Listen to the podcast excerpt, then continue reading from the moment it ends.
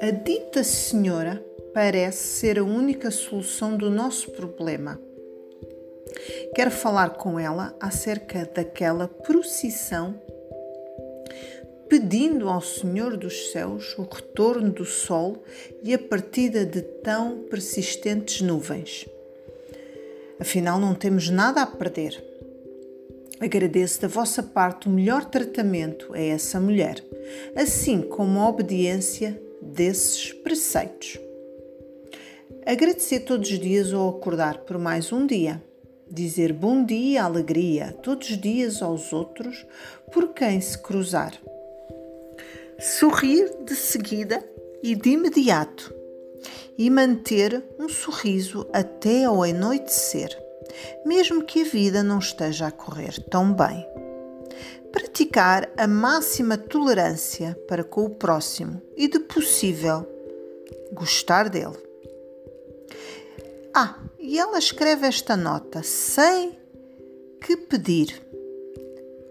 Para amar os outros era pedir demais. Repito, sei bem que pedir para amar os outros era pedir demais. Mas não custa nada tentar gostar um pouco. Ser grato e mostrar gratidão, mesmo que já não precise mais dessa pessoa. Ou seja, não é ser simpática apenas quando se está a necessitar e a usufruir da mesma. Deve haver sempre continuar a gostar de ti amanhã. Dar prendas sempre que for possível e beijos todos os dias ou pelo menos todas as semanas.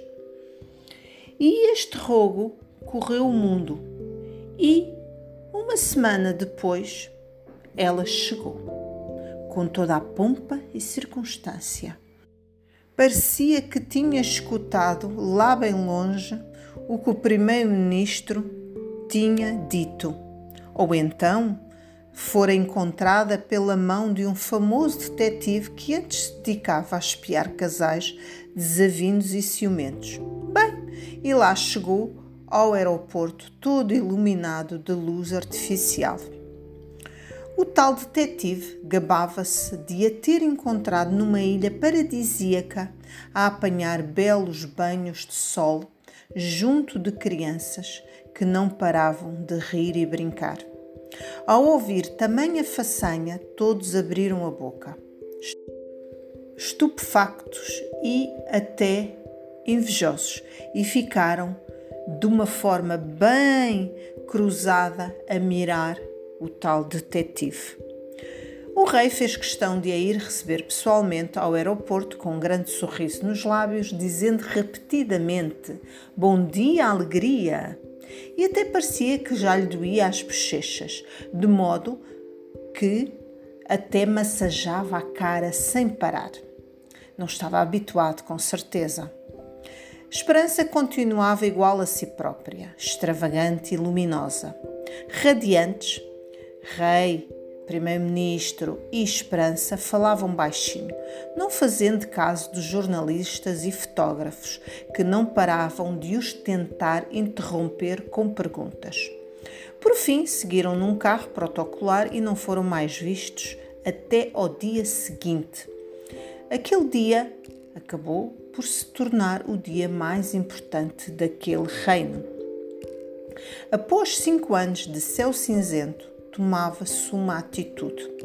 Comunicou solenemente que no primeiro sábado a procissão aos Senhores dos Céus iria acontecer. No fundo, era uma procissão ao Sol. Era dele que tinham saudades. Foram colocados panfletos nas paredes e muros, nas casas, anúncios nos jornais e rádio. O reino arrebitou devido a esta esperança e naqueles dias até morreram menos pessoas. Foi nesse sábado aprazado do mês de agosto que teve lugar a tal procissão. Embora já ninguém se lembrasse ao certo em que dia as nuvens cinzentas se acomodaram, sabiam que foram lá por agosto e por isso faziam já bem cinco anos de obscuridade permanente. Toda a população apareceu em peso, chorando, suplicando o regresso do sol sem nuvens. As mulheres arrastavam-se de joelhos, os homens vergados choravam baixinho, pedindo: Senhor dos céus, dá-nos de volta o nosso sol, perdoa-nos os nossos pecados, prometemos ser melhores e mais alegres. A cantilena prosseguia sem fim. As crianças muito ordenadas ladeavam esperança. No topo da procissão, sempre cantando e dançando, com as mãos e face viradas para o céu e ao mesmo tempo trazendo pela mão o seu amigo, rezava sem fim. A noite chegou e todos voltaram para casa, desalentados e com lágrimas nos olhos. Na televisão surgiam em todos os canais os comentadores de plantão a analisar a presente situação e todos a criticar, criticar o apoio demasiado e a confiança numa personagem tão estranha, diziam eles, que prometia coisas impossíveis como alterar o estado do tempo. Toda a gente já sabia que eram pagos principescamente para dizer mal de tudo e todos, porque criticar é o que dá audiências e entusiasma as pessoas. Todavia, apelidar a tal esperança de farsante e oportunista era demais. O líder máximo do país resolveu intervir, fazendo um discurso solene a esclarecer que a tal esperança não pediu valor nenhum pecuniário nem outra condição, apenas sugeriu alegria e bondade, que, segundo ela, eram bens em falta neste reino.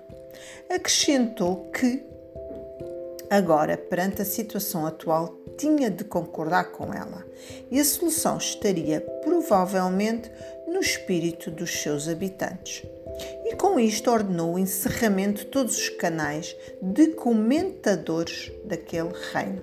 Estava farto, seguramente. Choveram impropérios contra ele, chamando-o ditador e censurador maior daquele país. Bem, na verdade, aquela ordem foi só para inglês ver, porque ele não acionou meios para os proibir. Seja como for, demarcou-se daquele bando de energúmenos, eles sim oportunistas, que vivem bem à custa de crítica de tudo e tudo, tudo e todos, e nada fazem pelo país. Mesmo assim, no meio de tantas críticas e más disposições costumeiras e bem antigas, começara-se a ver muitas pessoas sorrindo para o próximo e ajudando sempre que podiam.